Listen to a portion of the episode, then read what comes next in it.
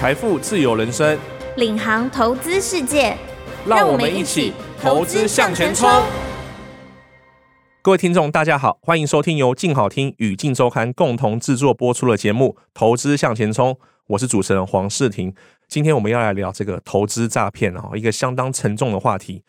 现在所有人哈，只要上网，不论是打开你们的 FB 啊、Line 啊，或者是 Instagram、IG，其实都可以看到各式各样的投资诈骗、钓鱼的网站或讯息。现在投资诈骗可以说是相当的猖獗哦。我之前采访哈，有拿到警政署的一个统计哦，二零二二年哦，全年通报的这个网络诈骗案多达七千多件哦，这个财损金额超过二十亿，有上万人受害哦，创下近五年新高，这是非常非常恐怖的数据哦。然后再加上今年上半年，我们的记者哈静文哈，他碰到了一个台湾首起的这个 IMB 公司诈骗案哦，这个违法薪金的金额高达上亿哦，受害人数也高达数千人。今天我们就来聊一聊这件 IMB 公司诈骗案的细节哈，因为这件事情风波闹得非常非常大。我们先欢迎资深记者静文来到我们现场，跟我们聊聊。静文好，欢迎主持人好，各位听众大家好。好，静文。今年哈，你有采访到一个女工程师哈，听说她在上半年投入了超过一千两百万元到这个 IMB 的这个诈骗网站里面哈，她为什么被骗？然后这个 IMB 它的本质是不是一个类似像 P to P 借贷的这个网站？嗯，应该这样讲哦。其实现在诈骗集团的。就是脑袋其实真的也蛮厉害，然后越来越能骗的。对，P to P 其实就是金管会一直在发展的那个金融科技的一环。其实它在世界上其他国家都是一个就是行之有年的金融科技不一样的发展。那也是台湾政府就是还蛮主力推广的一个业务，所以诈骗集团搭上这个政府潮流后，去推了一个 类似这个趋势的诈骗网站，真的就是这样。那呃，这间公司其实成立已经有八九年了，所以他其实用心良苦，他不是这个月骗骗，下个月就走人这样子。哦，已经有基底对，所以因为你已经有一点历史了，所以你就觉得说，哎，公司成立那么久，应该不会是诈骗。哦，不，现在你所熟悉的知识已经不是这个样子。所以诈骗讯号一哈，这公司。不论是好坏或成立多久，都有可能是诈骗的公司哦，大家要小心哦。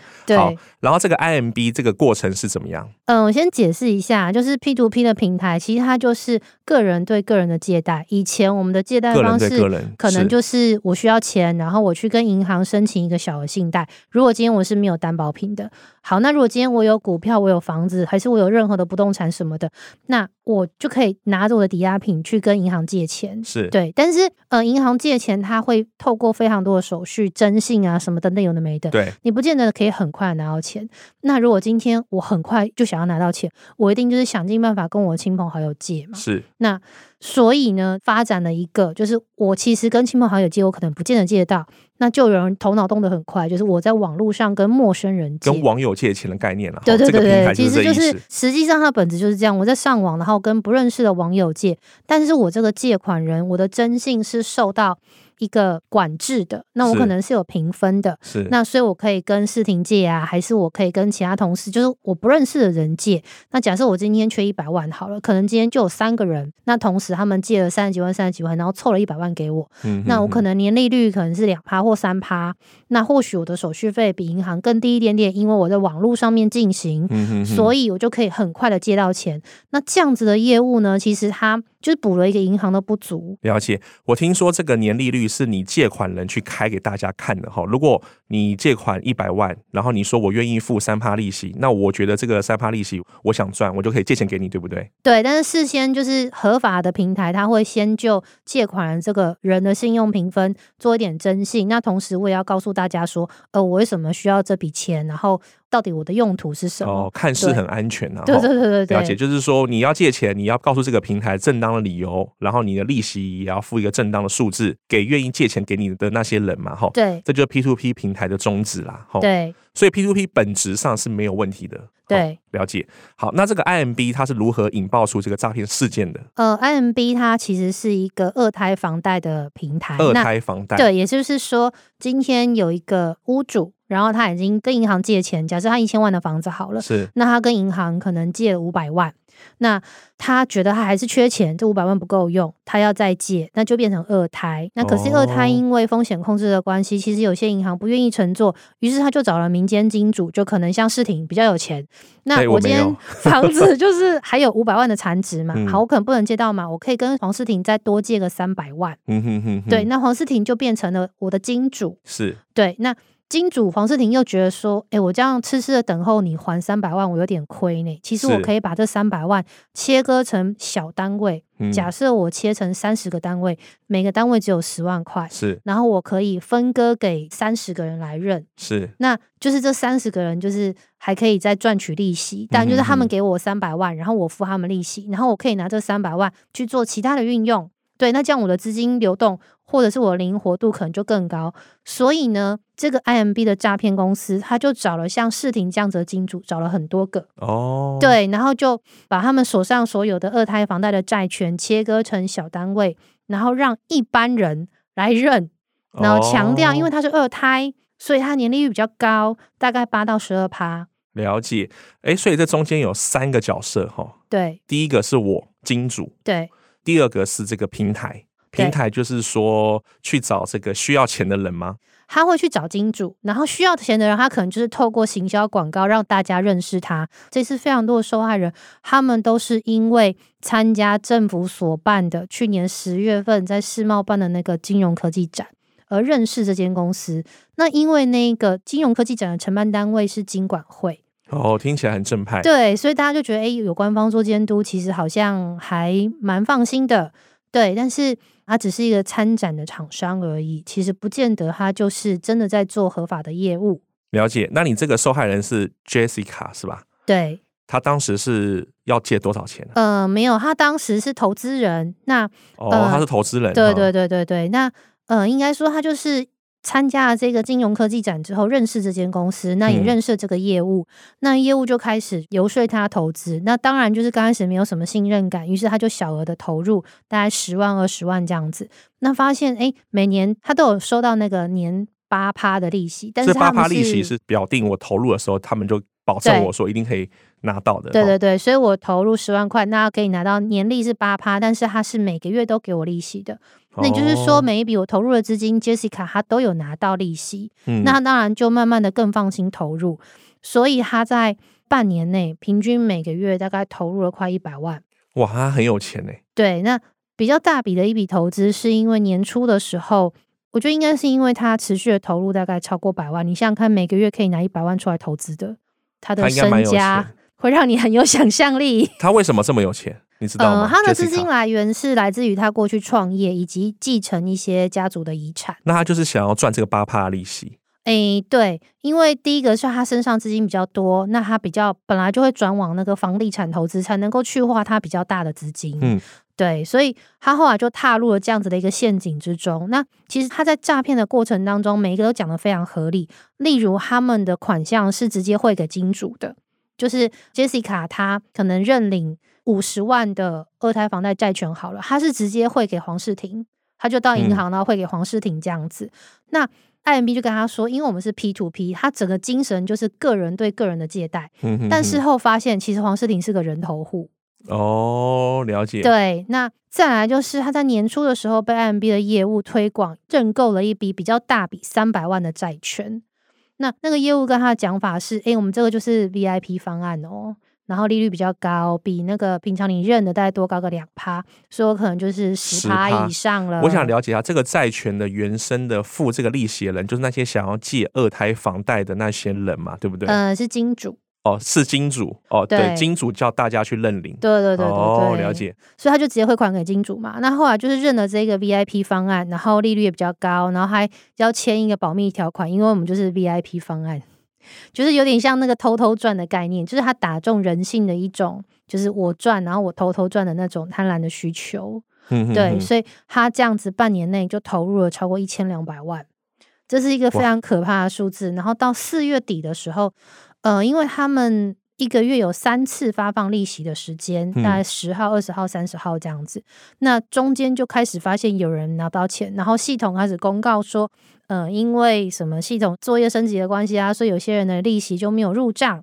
接着他们觉得很奇怪，后来四月底的时候，那个主嫌就是他们的总经理曾国伟，他就在高雄开了说明会，坦承他所有的债权都是造假的，也就是说根本就没有这个房子，没有这个房子。对，因为他是二胎房贷嘛，所以你房地产一定要是真的嘛。对。但是他说没有，根本就没有这个房子。那他哪来的债权呢？就是全部都是他捏造的，全部都是捏造的这些债权，对，都是捏造的。那。后来他们回过头才知道说，其实每一个都是话术。就譬如说，这个金主其实也就是这个曾国伟的人头户，其实可能根本就找不到这个人。嗯、那他的债权怎么公告？他们当初也因为说是各资法的关系，所以他可能房地产他就是公告，譬如说中山北路一段叉叉号是叉楼，你根本就不知道详细地址。那他在。地图上面，它就是圈一个很大的圈，你可能不。可是他就是说，那个就是各自法保护的关系，所以就说这个房子他要借钱嘛。对对对对，所以你的标的物在那跟金主去找借钱，对不对？对对对。然后金主再把这个债权卖给像 Jessica 这样的受害者，对对，就很多受害者这样子，所以他就半年内被骗了超过一千两百万。那这个过程里面，这个 Jessica 都没有怀疑这个金主的真实身份，或者是说这些债权的正当性或合法性吗？因为他们有参加金融科技展，我觉得好像有一个政府背书的信任感，然后再加上有一个名人圣主如代言的效应，啊，这还是圣主如代言的，哦，对，然后再加上他之前每笔都有收到利息，所以他其实会觉得这是合理的。了解。然后因为他是二胎房贷，所以他利率给的比较高，也是合理的。就每件事情其实听起来都很合理。那这个最不合理的地方是说，他没有任何不合理的地方。当你在被骗的过程，都会觉得那都是合理的。哇，这听起来好像没什么破绽呢，因为他有跟你说，我保证可以赚到这个十趴的利息吗？对，但是事后你才会发现说，其实每一件事情都是有点怀疑的。例如，他没有办法公告详细地址，可是其实如果今天投资人他到公司，他应该是可以看到详细地址，只是这边所有投资人似乎没有人去做这件事情，去查阅这个物件是不是真的，以及他有一个。刚刚我们聊到的就是负保证的机制，就是他说，如果今天这个二胎真的倒掉了，那个屋主真的倒掉了，那公司会把它买回来。哦、你想想看，这多不合理！就是现在房地产多贵，我公司买一户可能可以，但是万一时间同时都还不出来呢？那公司怎么可能有能力把这些？对。但是因为它提供了一个这样保证的机制，嗯、然后又打着金融科技的名号，所以其实让很多人都降低了那个戒心，觉得他是真的。再加上公司成立了很久，哎，那我想好奇哈，这个 Jessica 她从头到尾投入一千两百万的这过程里，她又想说啊，我不要投这么多，我想要出金吗？她可以出金吗？嗯、因为他投资的时间比较短，那每个月都有拿到利息，所以他其实是有持续投入的。所以他那时候就还没有想说他要把整笔的资金拿回来，但是他有发现到，诶，有些网站上面他的债权已经到期了，为什么他还持续挂在网站上面让大家认购？嗯、那公司的说法就是，当事人因为这几年疫情的关系，所以他的本金还还不出来，可是他还利息是没有问题的，哦、所以就可以继续放网站上面让大家认购。哦，所以这听起来就是很合理，所以我理所当然就可以继续拿到利息。对，因为每个月都拿到利息，所以你的戒心就会慢慢降低，然后资金的投入就越来越多。了解。那这整件事情，比亚康就是当总经理某一天突然的出来开说明会，说其实我们公司的债权都是假的。对，这件事情才比亚康彻底比亚康。那这样也很奇怪啊，总经理理论上应该是要卷款落跑，对，他却还大张旗鼓的出来开说明会，说，哎，我是诈骗。对，那你觉得这背后的意义是什么？而且事后查出来，其实这总经理有点黑到底，然后还变过脸，然后、就是、变变变脸，对对对，就是易容变脸之后，就是做点医美之后，他这几年还混进了上流社会，甚至于就是跟剪掉同桌吃饭，甚至还跟当初起诉他的那个。检察官同桌吃饭，因为他原本是一个枪炮弹，就是有前科的、那个，有前科的，对对对对，还在通气的，就是没有人认得出来，他变脸变得蛮成功的。那他这样出来这个自首，对，大家就会觉得说，其实他可能只是个防火墙，他是个止损点。对，背后可能牵扯到更庞大的利益结构。对，就是他整个认下来了。好，那现在这一千两百万，这个 Jessica 已经投进去了嘛？很摆明就是说，这个本金应该是拿不回来了。好，嗯、那有两件事，第一个，他利息现在还有在领到吗？当然没有，因为总经理出来已经觉得这件事情就假的。他其实就是钱嘎不过来，他才会出来认啊。哦，那有多少人受害？这整个投资的人看起来的话，应该是超过五千个，但可能数字更多，也不知道。那总吸金的金额是超过上亿，对吧？听说超过二十亿。二十亿，亿。那如果二十亿，等于说他每个月要付的这个十 percent 的利息来说，就是哇，他每个月光付利息就要付出两亿，所以钱轧不过来，就自出来自爆说啊，我倒了。对，后来减掉，就他们家收出了非常多的名牌包包啊，美美的名表、啊。那像最重要就是说，这个事情到这边结束，因为上半年才刚发生完嘛。那他这个警方跟现在的金管会。甚至是相关机关现在动作是什么？其实现在听起来应该就是蛮心寒的，就是现在我们政府就是把它当成一个诈骗案。那金管会那边呢，现在就是大家才知道说，原来金融科技这个 P to P 平台是一个法规没有办法规范、没有办法管理的。那金管会他不觉得他是金融科技业者的主管机关，所以他合理的认为他没有办法去管这一些嗯 P to P 的业者。就是在互踢皮球的意思了。对，就是请大家自律这样子。那当时办这个科技金融展的主办单位不就是金管会吗？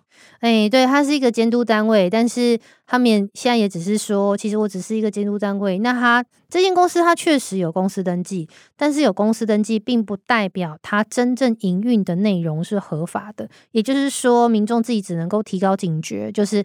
当你看到一个展览，即使它今天是一个政府单位主办的展览，里面的金融单位都不见得是合法的。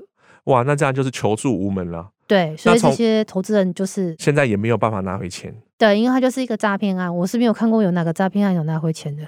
了解，那从这整个事件看起来，哈，有几个这个诈骗的盲点，听众一定要留意哈。第一个，即便是官方单位哈，他们主办的机构或者展览，也不代表说是保证安全嘛。嗯。第二个就是，即便这公司是有品牌、有名声，甚至已经成立好几年的公司哈，也不代表它不会诈骗嘛。对。好，那第三个，当你在诈骗过程里发觉，不论是二胎房贷的债权啊。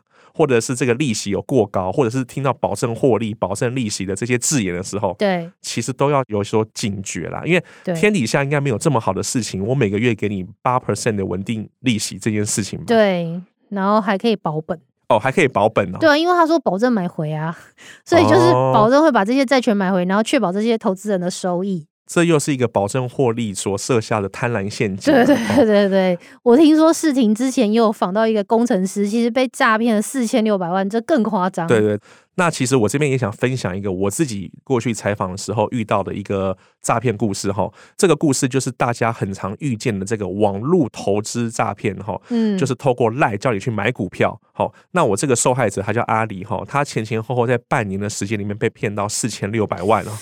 这是非常非常庞大的数字哈，那他这个诈骗手法其实也是非常非常的普通啦。其实我们事后来看是非常非常的普通。他怎么掉入这个财务陷阱的呢？首先呢，他就是一开始哦，因为朋友的介绍加入了一个莫名群组哈。这个莫名群组的里面的人呢，就每天都在晒对账单，然后告诉你说啊，我投资股票今天买什么又赚了二十趴，又赚了三十趴哈。这个阿里呢，他过去是从来没有买过股票的，他过去从来没有买股票，他就觉得说哇，这个赚钱怎么那么容易哈？然后呢，这个。这个群组里面就有一个助理哈，那个助理呢放了一张非常漂亮赖的大头贴哦，是个正妹，然后每天呢就跟阿里嘘寒问暖哈，就说啊，阿里你不会买股票，我教你啊，保证获利啊，然后说这个钱其实很好赚呐。重点是在讲股票的同时，他私底下呢这个正妹哦，这个虚拟正妹哦，还会传这个三餐的问候照哇，就是说跟他说这个啊，你今天吃饱了吗？今天天气很很冷哦，多穿一点哦。除了分享这个投资上的事情以外，私下还对阿里嘘寒问暖哦，那这个阿里因为过去他其实也没有交过女朋友哦，他已经四十多岁没有交过女朋友，碰到这个诈骗集团的爱情攻势哦，他自然就会更放下心防哦，他也自己跟诈骗集团这个假讯息开始掏心掏肺，他也开始说啊，这是我今天吃的东西啊，怎么样怎么样的。好，这个阿里掉进这个爱情陷阱之后。这个诈骗集团就开始了。他说某一天跟阿里说：“哎，阿里啊，这个我们老师哈，他最近要募一档股票，就是未来即将上市的科技公司，说他这个保证哈，未来哈在三个月里面哈有机会可以赚到五十趴甚至一百趴的这个报酬率。”阿里天就很开心啊，他就一开始就先丢了这个一百万嘛哈，然后果真没有多久哈，阿里看到他手机的账面的这个数字哈，确实都是有在增长。是。但是呢，其实阿里看到这个手机账面数字增长这个过程里，非常恐怖的是，它这个 app 其实是假的。嗯，因为呢，是这个诈骗集团叫这个阿里去下载一个下单的这个 app，结果这个 APP 其实是诈骗集团利用后台哈。去制作的一个假 APP，假下单 APP，所以阿里呢，他就陆陆续续每个月啊丢一百万、两百万、三百万不等的钱哈，到这个 APP 里面哈，然后他也每天在群组里面看到老师在分享这个股票获利的金额，嗯，这个漂亮的女虚拟账号呢，就跟这个阿里说，他们都会交由一个老师去做代操嘛，然后阿里就看到说，哇，这个老师的代抄成绩这么好，然后呢，每天的这个 APP 上面的数字啊，都用三十帕、四十趴数在增长。他从两百万、三百万丢进去以后啊，下个月变成两千万、三千万，哇塞！结果这个 APP 上面显示的数，他没有想到都是假的。好，好，然后这个诈骗集团呢，他就看到这个阿里已经越来越上钩了，阿里也很开心嘛，阿里甚至还私下去感谢这个 诈骗的女网友了，我现在就称之为他的女网友吼，就是跟他说啊，谢谢你。带领我到这么好的这个投资群组里啊，让我赚了这么多钱。好，这个女网友看到这个阿里，居然还跟我感谢哦，他就更进一步说，哎。阿里，这个我们老师下个月他要做一个更大的这个投资哈，他要申购一档更大的股票哈。这股票其实真的是要挂牌上市，叫达发科技，然后其实大家都查得到。他就说这个达发科技，你有多少钱就丢多少钱，因为我保证你可以抽到新股哦。只要你抽到新股以后啊，预计的这个获利哦，可以高达四十 percent 以上哈。然后阿里他就想说，哇，我之前都赚这么多钱了，那我这一次我要借更多钱去捞这一票。然后他就跟这个亲朋好友。借了一千万，哇然后自己房子抵押贷款三千万出来，哈，他就说他要加入这个参加这个老师的申购达发科技的股票，结果啊，他就真的投了四千万进去。好，结果呢，老师某一天也跟阿里说，哎，阿里，恭喜你申购到这个股票了。那个时候达发科技，我假设了，我假设那个时候申购价是九十块，好，真正上市挂牌价格已经到一百二十块了。中间就有三十块的价差嘛，吼，嗯，这三十块的价差，阿里他把四千万投进去算一算，说，哇，我已经赚了将近三十 percent 以上的价钱嘞，哇，这个三十万我又赚了一千两百万，等于说他总投资账户里面已经有五千两百万了。好，这个阿里就是觉得说非常非常的开心嘛，对。然后这个女网友也是跟他说，哎，恭喜啊，恭喜你抽到这个申购到的股票。然后说，其实啊，这个达发科技未来也还会继续涨嘛。嗯。他还跟阿里说，这样啦，其实你还有没有钱？就是如果说你还有钱的话，你再去多贷一笔，因为这个机会可遇不可求。嗯。结果阿里就跟那个女网友说，我现在真的没有钱了。然后这五千多万呢，我也想要出金了，因为我觉得我赚够了嘛。嗯。好。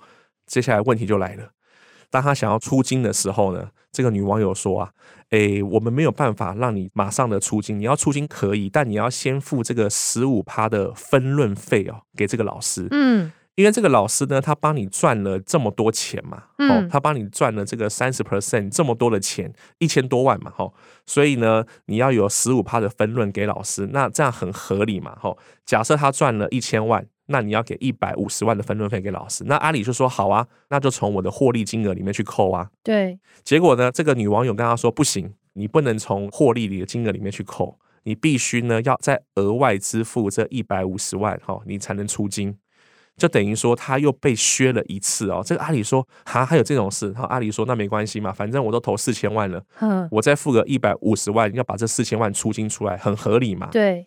然后就付进去一百五十万了，结果还是不能出金。这个时候他就很着急啊，问这个女网友说：“哎，为什么我还不能出金啊？”然后这个时候女网友又跟阿里说：“哈，哦，你要出金可以啦，就是说现在都没问题了，但是你还要再额外付一笔这个叫做风险保证金一百万了哈。这个风险保证金一百万，就是说你出金没有问题的话，这一百万也会还给你了哈。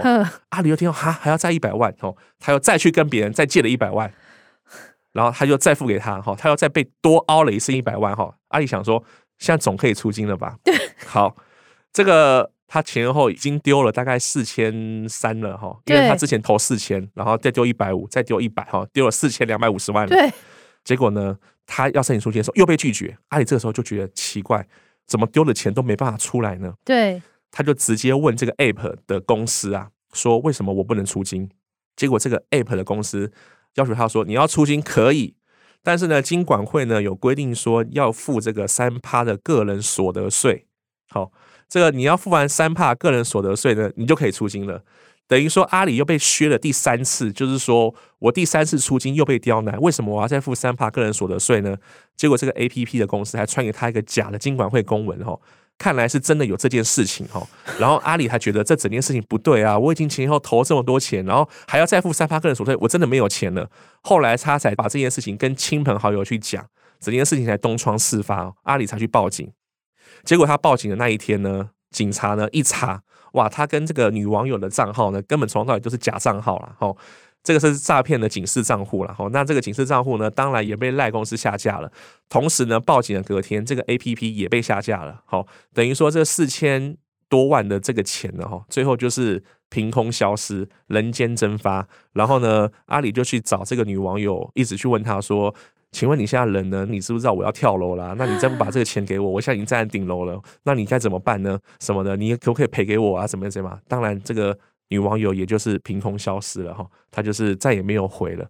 那现在警方也跟这个受害者阿里说，这个钱想要追回来，其实也不太容易了哈，因为你每一个汇入到这个 APP 的账户也都是人头账户。对啊，对对对，所以说在这个人头账户里面，其实他们钱早就已经转走了嘛，哈，就等于说你是很难再追溯回来的，那就等于说就是自己保重了哈。所以说。阿里当然被骗了这么多钱了，然后一生的积蓄都没了嘛，他的身心状况现在也都一直不是很好了吼。所以说讲到这么多啦，其实大家都不难发现诈骗的这个流程啊，其实都是如出一辙。对，其实他们就是一开始就是先设下一个让你保证获利，或是给你一个不错的利息，好、嗯、去诱导你投入更多的钱。对，那阿里这个呢，它更麻烦，就是说它是有这个爱情的成分在里面，因为诈骗集团它也是。掌握人心嘛，他也发现说，哇，原来这个受害者没有谈过恋爱，哦，就是跟他嘘寒问暖嘛，哈，那这个女网友其实也很厉害哦。阿里其实有多次想约她出来吃饭什么的哈，但这个女网友都会说什么啊？因为我要投资，我要看盘，我没有这么多时间呐，就会拍一些她在吃什么的照片给她说啊，我现在在吃这个，那你吃饱了吗？然后阿里就传他在吃八方云集的照片给她之类的哈，然后女网友就说啊，那你要加油，多吃一点啊。然后阿里还曾经跟这女网友说啊，我已经赚到五千万了哈，那个时候账面获利有五千万。那你愿不愿意跟我一起出国玩啊？女网友说好啊，当然没问题啊。然后到时候给你请哦，呵呵嘻嘻这样子哦。阿里看了就是就是心动嘛，吼，然后想说哇，我赚那么多钱，又可以交到一个不错的女朋友，真的是不错。嗯、可是阿里从头到尾都没有跟这个女网友通过电话、看过本人、视讯，甚至出来碰过面，好。所以整件事情看起来就是一个被爱情跟贪婪冲昏头的一个受害者，但是其实我们也不能去质疑他，就是也不能去骂，因为他其实本身是一个很单纯善良的人，然后他他这一辈子其实没有投资过股票，然后也没有交过女朋友。当你真的遇到了一个跟你说保证获利的正妹，其实我觉得在人性的贪婪与爱情的催促下，其实你也很难去拒绝这件事情嘛。对啊。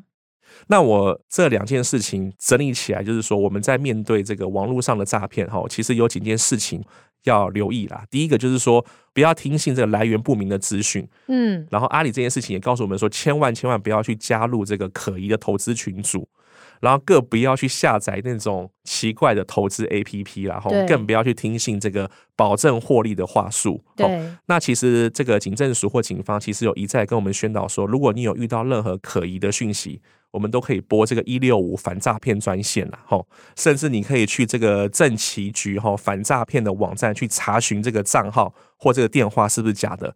只要我们可以保持这个主动查证的动作，就可以避免掉入这个诈骗陷阱。好，那我们今天这个诈骗的分享案就到这边。那也感谢各位听众的收听，也请持续锁定由静好听与静周刊共同制作的节目《投资向前冲》。我们下次见啦，拜拜，拜拜。想听。爱听就在静好听。